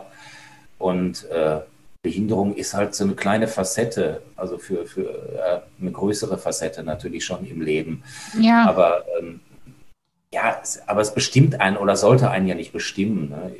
Das, das, das wäre dann, glaube ich, genau der falsche Weg. Und wenn man das erkannt hat, dann ist es dann, dann ist man ja auf dem richtigen Weg. Ne? Irgendwie, wenn man, wenn man diese, dieses, diesen, diesen Panzer einfach, der einen umgeben hat, dann abschüttelt und wenn man dann sagt, irgendwie, das, das, das ist, das bin ich jetzt. Ne? Und ich bin jetzt wie Phönix aus der Asche, so ein bisschen. Ja, ja, so, also ich empfinde das äh, für mich selber tatsächlich so. Nur wenn ich das so formuliere, denken alle auch, oh ja, Phönix. Oh. ja. Aber, ja, aber ja. es ist ja so, ne? Irgendwie, man muss sich ja, irgendwie, man muss ja sein Thema, sein, sein, sein Lebensthema muss man ja finden. Ne? Und, und klar, wenn man dann irgendwie am Anfang denkt, Behinderung ist, ist das Thema, ne? irgendwie, da muss ich jetzt drüber reden und da werde ich immer gefordert und die behinderte Gemeinde möchte gerne salbungsvolle Worte irgendwie von mir hören, dass ich ja. etwas darüber rede und sage. Nein, also das ist ja bei mir zum Beispiel auch nicht so. Also ich bin ja auch kein Aktivist. Genau, das, jemand, das wollte ich nämlich gerade fragen. Äh, sieht dich die Community, ich nenne es mal so, die Community dich als Aktivisten oder mhm. hassen dich eher die Leute? Also die Behinderten? Hm, also ich denke, da ist schon so eine Twitter-Stellung da. Ne? Das, äh, also genau. Bin, da. Ein Aktivist bin ich ja nicht. Ne? Ein Aktivist, nee. der, der, der, der ich habe ja so ein Bild von einem Aktivisten, der muss natürlich mit Humor schon ein bisschen gespickt sein, sonst kann er seine Botschaften nicht gut vermitteln, aber er muss natürlich äh, ernsthaft sein, sehr ernsthaft muss er natürlich sein und er muss äh, pointiertes Faktenwissen muss er haben. Also er muss Gelehrter sein, er muss Experte sein und äh, er muss ähm, ja schon, schon so eine gewisse Ernsthaftigkeit haben. Die habe ich natürlich auch. Ich weiß natürlich auch viel über dieses Thema, aber ähm, es ist nicht mein Thema. Es ist, es, ist, es ist jetzt zurzeit mein Bühnenthema, aber das kann mhm. sich auch jederzeit wieder ändern. Ne? Ja, da das, und das, und das finde ich toll, dass du die Freiheit in dir selbst behältst und sagst, ja, heute klappt das gut, aber es muss nicht so bleiben. Das finde ja. ich echt, ja, das ist super. Ja, wie gesagt, also ich habe ja meine Bühnenarbeit angefangen, indem ich äh, halt ganz wenig über dieses Thema gesagt habe. Ne? Klar, irgendwie, ich habe so zwei, drei Sketche habe ich darüber gemacht in meiner Duo-Zeit, mhm. dass ich, indem man, weiß ich nicht, äh, ich, ich, ich habe mich halt auf die Bühne gekniet und mein äh, Kollege ist halt äh, zu mir gekommen und hat einfach nur so an mir geruckelt und dann bin ich natürlich umgefallen. Und dann hat er nur zu dieser Szene gesagt, ja, ein Tisch sollte immer äh, drei, äh, vier gleich lange Beine haben. Sonst kann sowas passieren. Und dann ging es halt weiter mit anderen Sachen. Und das wurde halt peripher, wurde das immer so ein bisschen thematisiert. Aber Behinderung war ja nie das Thema auf der Bühne. Da ja, beschäftige ich mich ja, ja jetzt halt mhm. seit 2013 erst richtig mit. Aber ich äh, kann mir das auch jederzeit, kann ich auch sagen, nee, äh, fuck off. Mhm. Äh, Thema Behinderung irgendwie interessiert mich nicht mehr. Ich mache jetzt was anderes ne, auf der Bühne. Sag mal, hast du äh, aus, konkret aus äh, der Community so, äh, so böse Sachen gehört? Also so richtig ganz konkret? Nein, eigentlich nicht. Also Leute, die mich sehen, also aus der Behinderten-Community, die, äh, die lieben das, was ich mache. Hm, die, die stehen da wirklich zu 100 Prozent hinter, wenn ich auf der Bühne bin und kommen auch danach wollen eigentlich immer härtere Witze haben. Also ich mache ja schon ziemlich harte Witze drüber, aber die wollen eigentlich, dass es immer härter wird. Aber ähm, so große Unterstützung jetzt aus der Behindertengemeinde von, von, von, von Aktivisten oder von äh, Leuten, die das ernsthaft äh, ja, meinen, das ernsthaft zu betreiben, gibt es eigentlich nicht. Das muss ich ganz klar sagen. Es ja, ja, verstehe. Große Unterstützung der, der, ja, der Politik. Äh, es gibt nicht die große Unterstützung der, der, der Landesbehindertenbeauftragten. Es gibt nicht die große Unterstützung des Bundesbehindertenbeauftragten. Die sehen das einfach nicht. Ne? Die sehen einfach nicht, dass das, was ich mache, ist eine unglaublich wichtige Geschichte. Ach, ich. Es ist, es ist, es ist, ich bin sichtbar, ich mache ein ganz anderes Bild von Behinderung auf der Bühne. Ich, äh, ja, es, da dreht sich was ganz anderes im Kopf. Ne? also, Martin, weißt du, da, da, fällt mir eine Geschichte ein. Ich habe vor ein paar Jahren eine Modenschau gemacht, ne? Mhm. Und äh, mit, wo Frauen mit und ohne Behinderung ähm, die coolste Mode aus Hamburg gezeigt haben. Das war eine geile Veranstaltung mit rotem Teppich und Pipapo, ne? Also ich finde das ja auch geil, sowas. Da habe ich auch alles selber, selber organisiert und äh, guter Wein und schlechten Sekt, ne? So. Also war echt Hammer. Bei der zwei, und ich weiß bis heute nicht, wie ich das alles organisiert bekam, weil es war so eine fucking harte Arbeit. So bei der zweiten Runde dachte ich so, komm, noch eine Veranstaltung machst du. Und dann hörst du auf, das wusste ich schon. Und dann habe ich Gelder beantragt in Hamburg.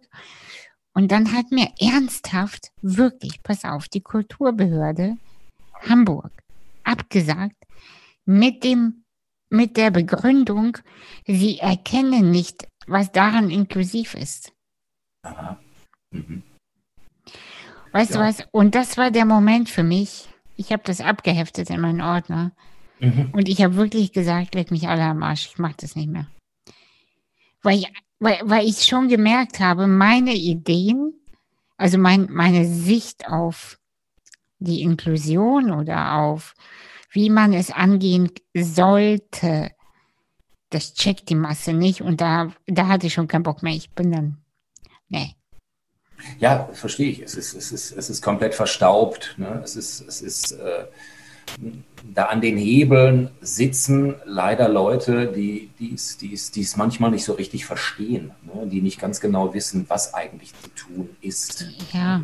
Halt Im politischen Bereich vielleicht selbst für sich, aber äh, so wie man es richtig macht eigentlich. Aber man, man, man sieht ja einfach irgendwie äh, auch den Stellenwert der Kultur in der Gesellschaft und warum soll die inklusive Kultur, so wie ich sie jetzt mache, warum soll die einen anderen Stellenwert haben? Ja, ja, ja. Daher ähm, ist, es, ist es eigentlich schon, ja, Inklusion da eigentlich schon. Also Kultur irgendwie äh, im Moment irgendwie fuck off.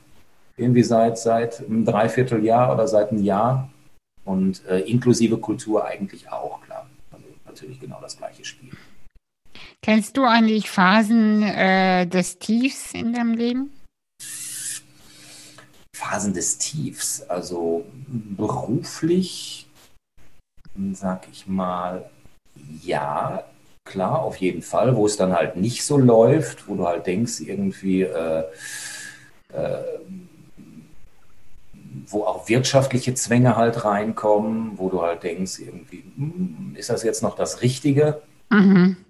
Hm, also jetzt im Moment natürlich klar, irgendwie der Lockdown, irgendwie ja, dieses, ja. dieses Dreivierteljahr, wo du halt kaum Auftritte hast und wo du äh, halt äh, ja schon mit den Hufen scharst, endlich rauszukommen und äh, das zu machen, wo du, wo du, wo du Spaß dran hast, wo du, mhm. halt irgendwie auch so einen Lebensinhalt drin siehst. Das ist natürlich schon zur Zeit genommen und auch die Wertschätzung ist genommen, die, äh, die, die, die, die äh, ja, so ein bisschen der Lebensinhalt ist schon ein bisschen genommen. Aber ich habe natürlich Glück, dass ich, dass ich, dass ich meine Fernsehsendungen habe, wo ich einmal im Monat halt nach Leipzig äh, fahre und selbstbestimmt aufzeichne. Und das ist natürlich eine ganz tolle Sache und eine ganz tolle Arbeit. Und äh, ja, Auftritte werden auch wieder kommen, logisch.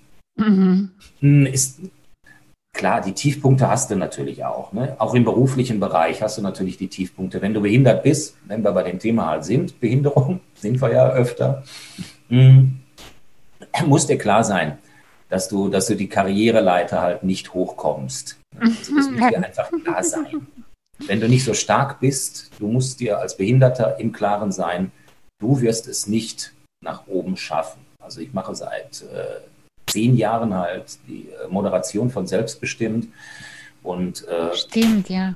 Da wurde mir irgendwie in dieser Zeit noch nie eine andere Moderation angeboten, obwohl alle immer sagen, Mensch, du machst es so toll, du machst es so wertschätzend, du machst es so locker, du machst es so leicht. Deine ja. Art, das zu machen, ist so sympathisch, aber dir wurde, also mir wurde in der Zeit natürlich noch nichts anderes angeboten, halt mal die, mm. die N3 Talkshow vielleicht zu machen oder äh, Markus Lanz zu beerben. Hör mal, wenn, wenn du das, wenn du M3 machst, dann, äh, dann lädst du mich aber ein, ne? Ja, du hast ja ein rotes Kleid, habe ich ja gelesen. Ja. genau, eben deshalb ja. Ich warte, ich warte schon und warte, bis ich endlich in die Talkshows komme. ja, da warte ich auch drauf. Ne? Irgendwie, also da, da war ich, also ich war ja einmal bei, ähm, das war schon, das war schon lange her, irgendwie, bei Kerner mm, im, im, im zweiten, das war Hauptprogramm, aber mhm. ansonsten, äh, ja, zur, zur, zur, zum Erscheinen meines Buches 2012 wurde ich so ein bisschen halt rumgereicht im, aufs, aufs rote Sofa halt oh. im norddeutschen Rundfunk. Ich liebe das. Das ist meine Lieblingssendung. Welcher Moderator oder Moderatorin war da?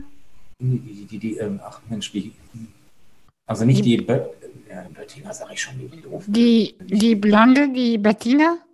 Nee, nee, die Bettina nicht, die ähm, andere. Ah, die, ich vergesse auch immer ihren Namen. Wisst ihr, das ist das Alter. Ich weiß nur Bettina Hinnerk und die dritte vergesse ich immer. Ja, ja, tut mir auch leid irgendwie, aber es ja, war toll. Das hat total ja, Spaß gemacht. Das war wirklich ähm, eine tolle Geschichte. Es hat mhm. wirklich hat Freude gemacht. Aber ähm, zum Beispiel das Buch ist ja auch so eine Geschichte.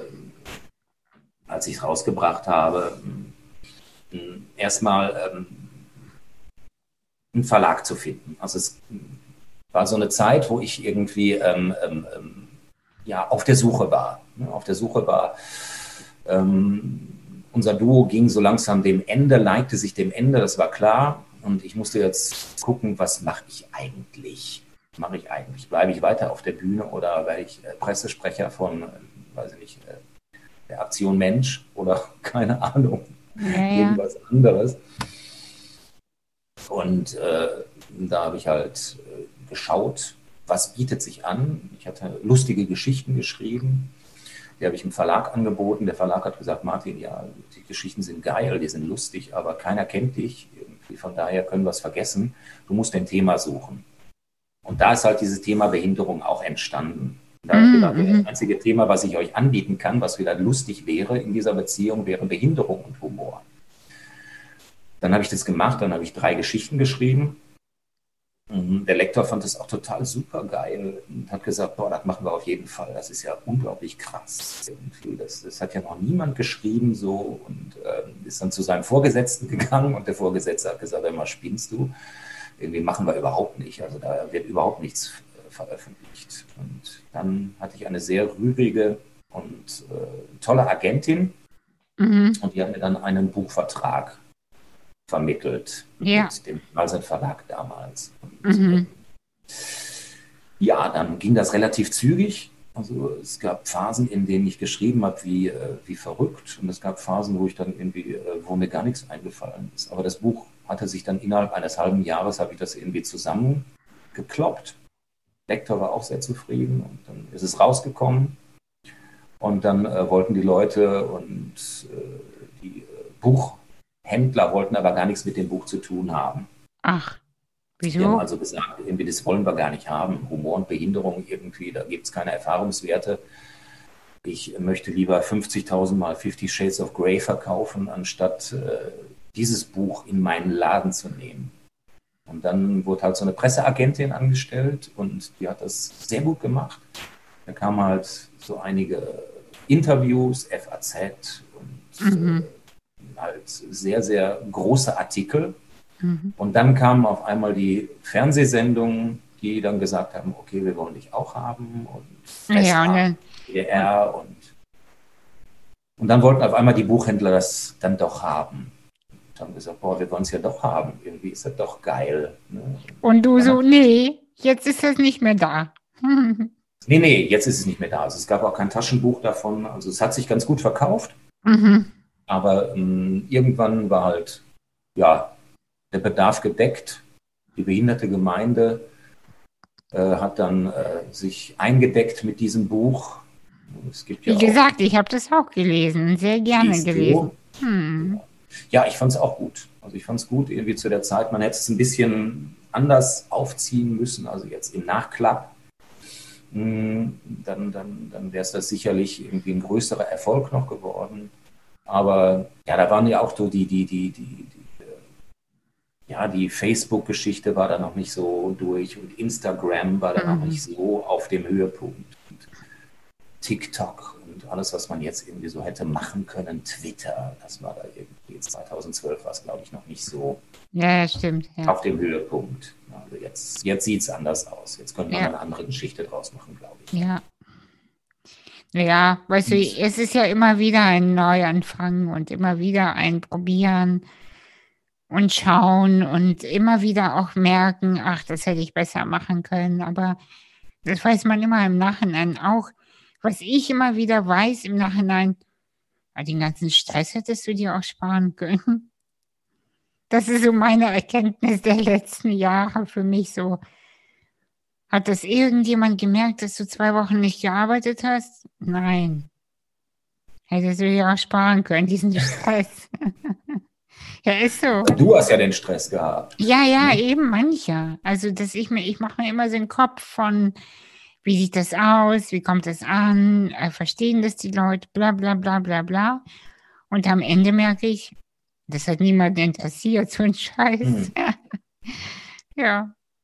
Ja, das hat mich also mich persönlich irgendwie bei meiner Kunst, wenn ich das irgendwie so gemacht habe, hat mich das irgendwie nie interessiert. Ne? Also es mhm. hat mich eigentlich nie interessiert. Ich habe das erstmal gemacht und das war erstmal nur für mich. Ne? Irgendwie, natürlich ist es geil, wenn sowas ankommt und wenn sowas, äh, ja, wenn die Leute gutieren und sagen, wow, wie schön ist das denn irgendwie und das war toll und es hat mir Spaß gemacht. Aber es ist erstmal irgendwie, äh, alles, was ich lustig finde, ist erstmal gut und alles, was ich als Kunst empfinde, das ist erstmal gut. Also ich bin erstmal mein erster Gralshüter. Ne? Ja. Wenn das irgendwie über die Schwelle geht, dann ist das erstmal gut.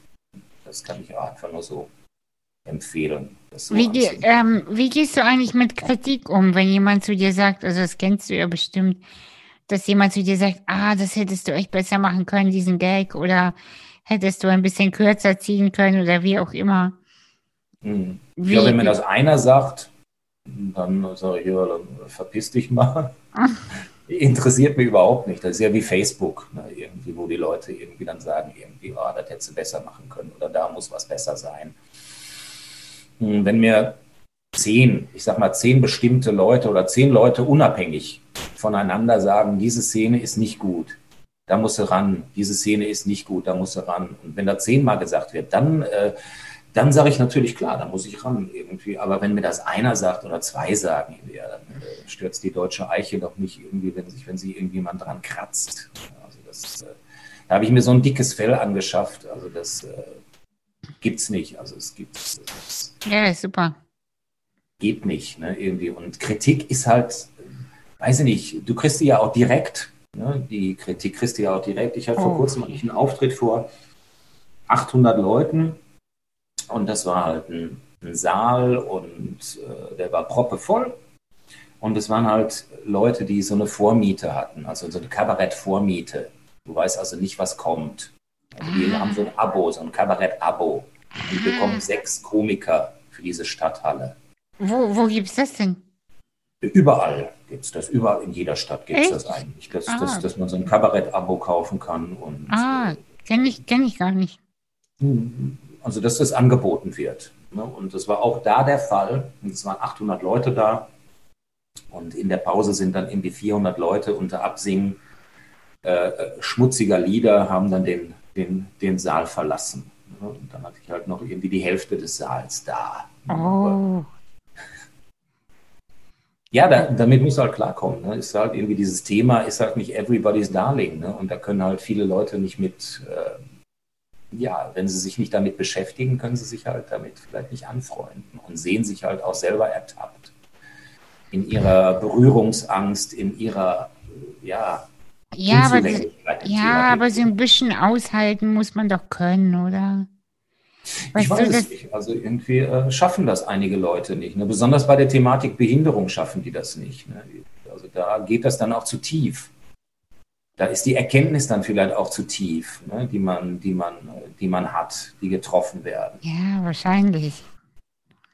Wird dir auch passieren, ne, dass, dass die Leute dann irgendwie sagen, aber es wird sich ja nicht nur irgendwie, es wird sich kaum um die Thematik Behinderung drehen bei dir dann in, in, dem, in dem Buch, oder? Ja, ja, kaum. Also das ist, und das, äh, darauf bin ich tatsächlich für mich persönlich äh, stolz, weil ich eben so in dieser Schublade war Ja. Und äh, dass ich wirklich mich rausgestrampelt habe.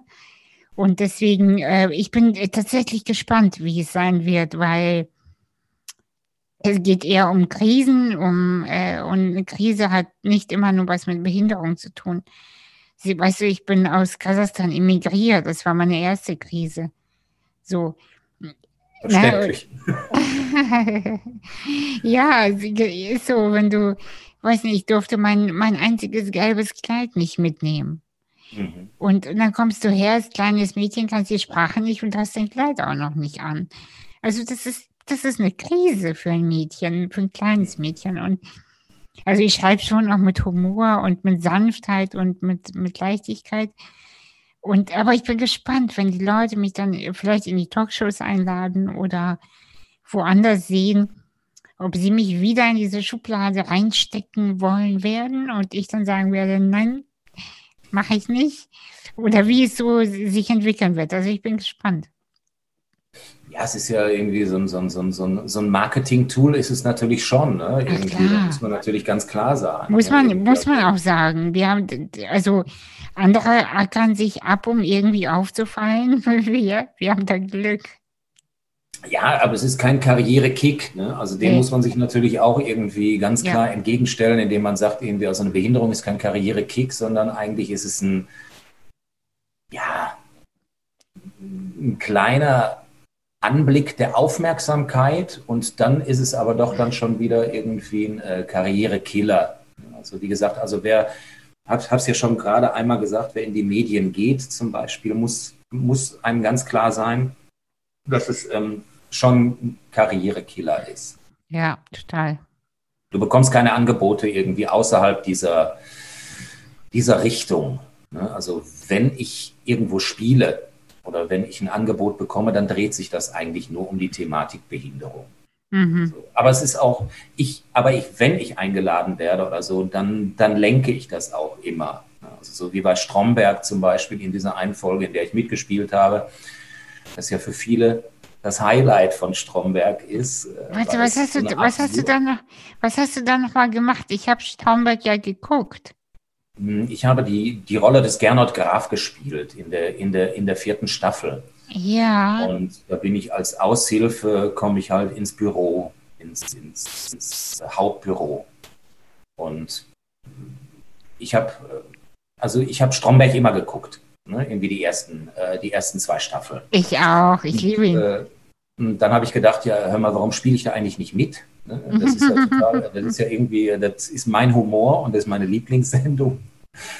Und dann habe ich halt angerufen oder den, den, den, den Chefautor, den Ralf Fußmann, angemeldet und habe ihm gesagt, hör mal, Ralf, irgendwie, äh, es wäre doch mal irgendwie eine Option, mich da einzubauen.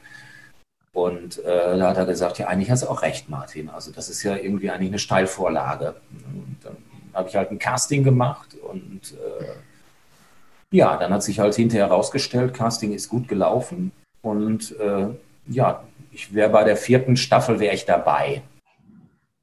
Und da habe ich ihm gesagt, irgendwie Ralf, äh, ist aber klar, ich möchte ein totales Arschloch spielen. Also wenn ich diese Rolle mache, bitte nur ein totales Arschloch.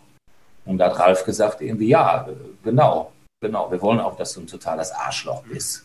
Und, und diese Folge ist einfach, äh, ja, es ist einfach eine tolle Folge geworden und ich werde da ja natürlich andauernd auch noch drauf angesprochen. Also die ganzen Strombergisten, die ganzen Fans irgendwie ähm, sind jetzt irgendwie, ist zehn Jahre jetzt her, aber äh, ich werde natürlich andauernd noch darauf angesprochen. Klar. Mhm. Das muss ich mir mal nochmal angucken, weil irgendwie klingelt da was, aber Stromberg ist auch einfach echt, echt lange, auch irgendwie lange her, aber ich habe das, ich habe das durchgeguckt und ich erinnere mich auch an irgendwas, das ich dich da gesehen habe, aber ich, die Details, das gucke ich mir echt nochmal an. Staffel 4, Folge 7. Ach, Stromberg, das müsste eigentlich mal wieder aufgegriffen werden, weißt du? Das war, das war doch geil, so Stromberg im Homeoffice oder so. Das wäre genau. doch witzig, ne? Stromberg in Finsdorf, irgendwie in dieser, in ja. dieser abgetakelten, abgehalfterten ja, Filiale. Ja, ja, ja. Total. Nee, das war toll. Also es ist einfach, ja, und wenn, wenn halt gerufen wirst, dann, äh, in diesem Schauspielbereich, dann geht es eigentlich um die, um die Thematik Behinderung. Aber man wird halt relativ selten gerufen, das ist klar. Ja. Also ja, Caroline, ja- die Caroline Kebikus kennst du ja auch, habe ich gesehen. Ja, Mhm. Ja, ja das war auch schön. Also ja, war, ja, das war sehr witzig. Das war, das war herrlich und das hat Spaß gemacht, besonders Ja. weil der, der Kollege, der halt da Regie geführt hat, der Thilo Gose-Johann, mit dem habe ich ja schon äh, ja, halt oft Sachen gemacht, halt Ah, ja. im, im Comedy-Bereich. Also diese Folgen damals irgendwie 2006, 2007, Paracomedy, halt versteckte Kamera mit Ja, ey, da habe ich mich, da habe ich mich auch beworben damals. Ja, Mensch, Ey, die haben mich nicht genommen. Da war ich aber auch das noch hätte doch klappen können. da war ich, da war ich, da war ich aber echt jung. Da war ich echt jung, ja. Ja, geil. Ja, dann habe ich das ja nochmal neu aufgelegt für die, für die, für die Aktion Mensch und äh, da haben wir das auch nochmal ganz neu gemacht. Ja, hätte ich gut, ne? Spaß gemacht. Ja, ich meine, zum Thema Medien, wir kommen ja schon gleich zum Ende des Gesprächs, wir sprechen schon seit einer Stunde. Ähm, ich, ich wollte ja so gern bei Shopping Queen mitmachen, aber nicht, Ja, aber nicht, äh, ich habe keinen Bock shoppen zu gehen, das brauche ich nicht. Aber, weiß ich, ich wollte mit Guido hier ein bisschen äh, so rumquatschen, ne? ja, Ich wollte die Ladies bewerten und rumalbern, so. Ja, Dann haben die mich, die haben die ganze Zeit abgelehnt. Und dann ja. ich habe aber immer wieder versucht, ich habe jemanden auch mal von RTL kennengelernt und so. Und dann haben die halt gesagt, Mann, das fängt schon damit an, dass der Bus nicht barrierefrei ist. Ich Hm. habe gesagt, kein Problem, ich gebe euch mein Auto. Und? Äh, Nö. Dann haben die gesagt, ja, aber das Studio, ja, aber die Umkleidekabinen. Habe ich gesagt, genau das, genau darüber können wir sprechen dann in der Sendung. Nee, mm, das ist uns ein bisschen zu heavy. Das ist nicht heavy, das ist Realität. Die Realität ist heavy. Ja, ist halt heile Welt, ne? Irgendwie, die, die nicht gestört werden soll. Ja, so muss- Genauso ja. wie, weiß ich nicht, wie die, wie die Politik halt äh, sagt, irgendwie, komm, hier kriegst du Geld, liebe Organisationen, hier habt ihr Geld, irgendwie kümmert euch drum, aber wir drehen uns da mal schnell um und äh, haben euch ja das Geld gegeben und ihr kümmert euch dann bitte. Mhm, ja, ja, genau.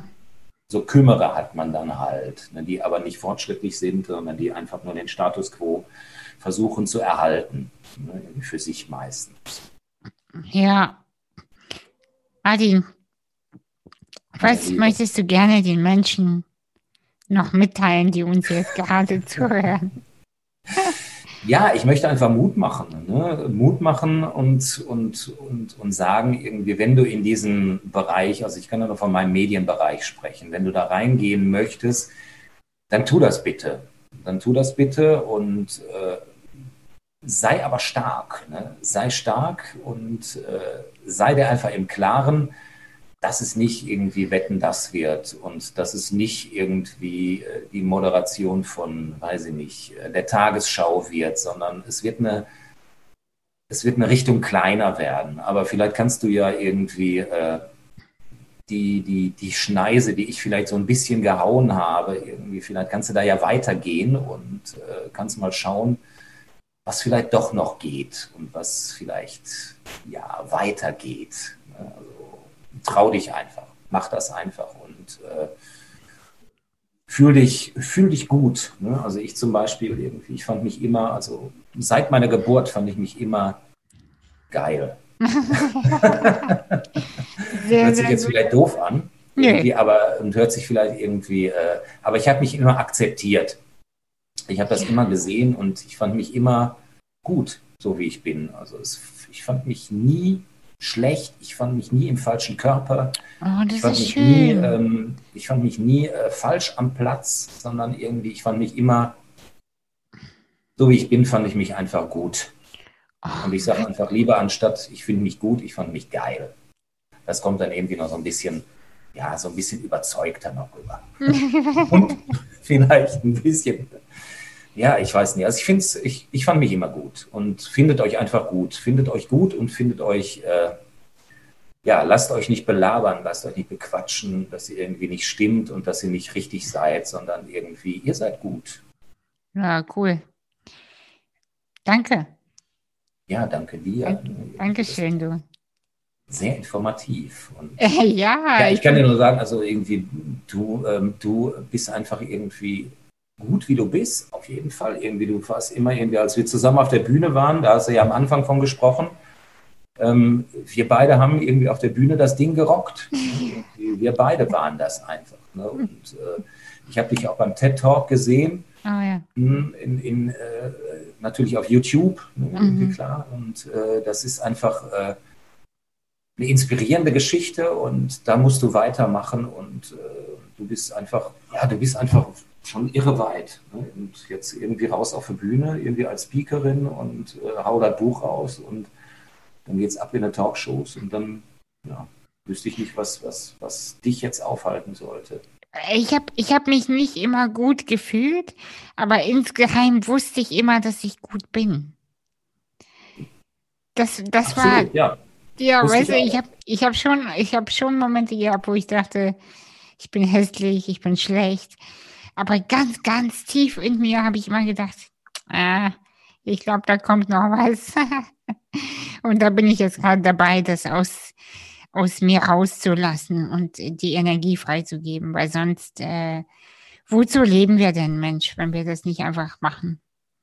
Richtig. Und du hast ja Weiß gerade auch selber gesagt, irgendwie tief in dir drin wusstest du einfach, dass du gut bist. Ja, Ne? Irgendwie das, das und, und das ist es ja einfach. Ne? Irgendwie das ist, und ich habe das rausgelassen irgendwie durch die Bühne und da kam auch so viel Bestätigung, ja klar bist du gut und du bist geil und du bist attraktiv und du kannst Leute zum Lachen bringen irgendwie und das, das, das ist es einfach. Ne? Irgendwie, also du weißt es ja.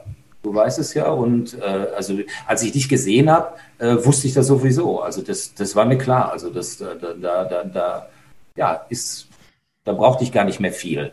Ne? Irgendwie mit deiner Modesache und so was, die du gemacht hast, mit anders stark und, und ja. Mit deiner inklusiven Mode irgendwie, äh, äh, ja, hallo, irgendwie das mit deinem Auftreten, also irgendwie, äh, ja, du bist, du bist überzeugend. Ne? Und Ja, danke. Ja, weißt du, das, das Ding ist, ach, jetzt kommen wir schon wieder nicht zum Ende, aber das muss ich jetzt auch noch sagen. Das, das ist ja eben dieses äh, Ding, diese Kluft zwischen, äh, wie man wahrgenommen wird und wie man sich dann fühlt. Und es gibt so viele Menschen, wo, bei denen ich denke, was ist dein Problem? Oder die, die bei, bei mir auch denken, sag mal, was ist denn dein Problem? Also, ist doch alles gut. Hast eine geile Bude, siehst gut aus, bist schlau, was ist los? Und man sitzt dann da und sagt, ich weiß es nicht, ich fühle mich aber schlecht, ich fühle mich aber schlecht. Und das, und es gibt einfach so viele Menschen, die, die genau so vor mir auch sitzen. Ich arbeite ja inzwischen als Coach auch und dann sitzt vor mir ein super Typ, super attraktiv, Hammer, alles top, hochintelligent und sagt, ich weiß nicht, ich weiß nicht, ob ich, ob ich gut bin. Hä?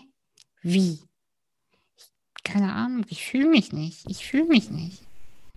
Weißt Ja, das das- sieht sie ja einfach. Das ist ja irgendwie schon, schon, schon, schon analog. Irgendwie äh, sieht man dann ja irgendwie, der ist attraktiv, der ist schön, der ist intelligent, der Ja. ist reich, hat eine super Bude vielleicht irgendwie und fühlt sich ja trotzdem scheiße. Ja. Ne? Also äh, es ist, der Mensch ist halt so, wie er ist. Ne? Irgendwie und du, du, du hast gewusst irgendwie von Anfang an eigentlich, in dir ist was und, und, und, und du bist gut so, wie du bist. Und ich auch. Und er hat das vielleicht nie gespürt. Mhm. Deswegen ist es jetzt gerade bei dir irgendwie und äh, will, will, will das vielleicht auch rauskitzeln. ja, das Leben, das ruft. Also, Martin, bis dann. Ja, Ich hoffe. Ich hoffe wirklich, wir sehen uns äh, irgendwann live. Ähm, wer weiß, vielleicht organisieren wir mal was zusammen, moderieren irgendwas zusammen, quatschen die Leute dicht. Ja, gerne. Ne? Also irgendwie, also ich bin immer für so eine, für so eine Cross-Geschichte bin ich immer zu, zu haben. Ne? Vor allen Dingen mit, mit, mit Leuten, wo ich Bock drauf habe. Ne? Also nicht mit, mit Ernsthaftigkeit und mit, äh, also schon mit Ernsthaftigkeit, irgendwie ganz, ganz. Aber mit Leichtigkeit, ja, ja, mit klar. Leichtigkeit dabei. Ne? Und Ja. die, die einfach nur immer nur sitzen und anfangen zu weinen und, und, und zu sagen, es ist alles schlecht und mir geht's schlecht und wir können nichts ändern und so. Ja, ja, klar. Schwachsinn. Nein, nein, wir wollen was, äh, wir, wir wissen ja, wir können was ändern und wir ändern dann auch. Aber erstmal warten wir diese blöde Pandemie mal durch und ab. Und dann sehen wir, bist du eigentlich mal im Norden mit deinen Auftritten? Ach, bestimmt. Ne? Also irgendwie, also ich bin ja überall, aber im Moment kann ich gar nichts sagen. Ne? Also ja, ja, ich weiß. Alles irgendwie weggebrochen. Im Ja. Moment sind, äh, weiß ich nicht, ich hatte ja das beste Jahr eigentlich vor mir. 2020 wäre eine, wär ein Granatenjahr gewesen und dann sind mir irgendwie, naja, schon im, im, im hohen zweistelligen Bereich die Auftritte weggebrochen. Ja, Und dies, das jetzt, jetzt bucht ja auch keiner. ne? Es bucht keiner, es ist keiner weiß irgendwie, wie es weitergeht. ja, Die Normalität wird 22, wird erst wieder irgendwie einschlagen. Und dann bin ich aber trotzdem noch jung und attraktiv na und dann gehen wir klar. trotzdem auf die Bühne. Ey, dann, dann geht's, dann geht's erst richtig los. Das, das sage ich mir immer wieder. Ich habe ja bald Geburtstag und immer an meinem Geburtstag denke ich, geil, du bist schon wieder so gewachsen, ey, es geht weiter, es geht geil weiter. Wirklich. Und jedes Mal denke ich, oh, es wird immer besser eigentlich. Ich weiß gar Ja, nicht. das ist doch cool, oder? Wenn Ja, du es jetzt ist irgendwie richtig denkst, irgendwie, es wird besser, es wird besser, es kommen noch bessere Sachen irgendwie. Also bist du genau irgendwie auf dem, auf dem absolut richtigen Weg. Ja, eben. Wer weiß, bis dahin sagst du, vielleicht sprichst du eher über, keine Ahnung, Forstwirtschaft oder so. Gerne. Also wir können jetzt gerne noch über Forstwirtschaft reden. Nein, nein, nein, nein. Also, Nein, es muss nicht das Thema bleiben, ne, irgendwie. Und, und also im Moment, es gibt viel zu tun in dem Bereich und im Moment äh, äh, bin, ich, bin ich halt künstlerisch damit doch im Reinen, ne, irgendwie mit dieser, mit dieser Geschichte. Und ich liebe das im Moment, was ich mache, auf die Bühne zu gehen und mit diesem Thema relativ viele Leute anzusprechen, auch zu verstören und mitzunehmen, aber Ja. auch. Und, äh, ich mache ja auch Sachen, wo die Leute halt, das, was die Leute nicht verstehen. Ne? Ich habe jetzt zwei, zwei Clips gemacht, irgendwie auf YouTube, die sind wirklich klasse. Also das ist wirklich einer meiner absoluten Favorites. Was sich auf YouTube kann man die sich halt angucken, wie man ich Behinderte halt richtig anglotzt und wie man Behinderte richtig beschimpft. Das ja, habe so ich, hab ich gesehen. absoluten Favorites und so, so funktioniert es einfach nur. Ne? So funktioniert für mich persönlich, das ist irgendwie mein Ansatz, wie Inklusion halt richtig funktioniert. Ja, ja, ja. Aber auch als Arschloch darzustellen und sich selber irgendwie als, als, als nicht als liebes, nettes Wesen darzustellen, sondern sich selber irgendwie darzustellen, wie die Menschheit halt ja, ein Großteil leider auch ist. Also, Martin, ich wünsche dir einen schönen Tag. Wir kommen nicht zum Ende. nee. Aber jetzt sind wir da. Ja, Anastasia, drückt dir alle Daumen, die ich habe. Danke. Fürs Buch. Das wird geil. Und äh, wir machen dann 2022, wenn irgendwie sich diese, ja, dieser Mist einfach wieder verzogen hat, dann machen wir das zusammen. ja, hätte ich echt Lust. Also bis dann. Ich freue mich. Tschüss, Anastasia. Tschüss, du, mach's gut. Tschüss. Ciao.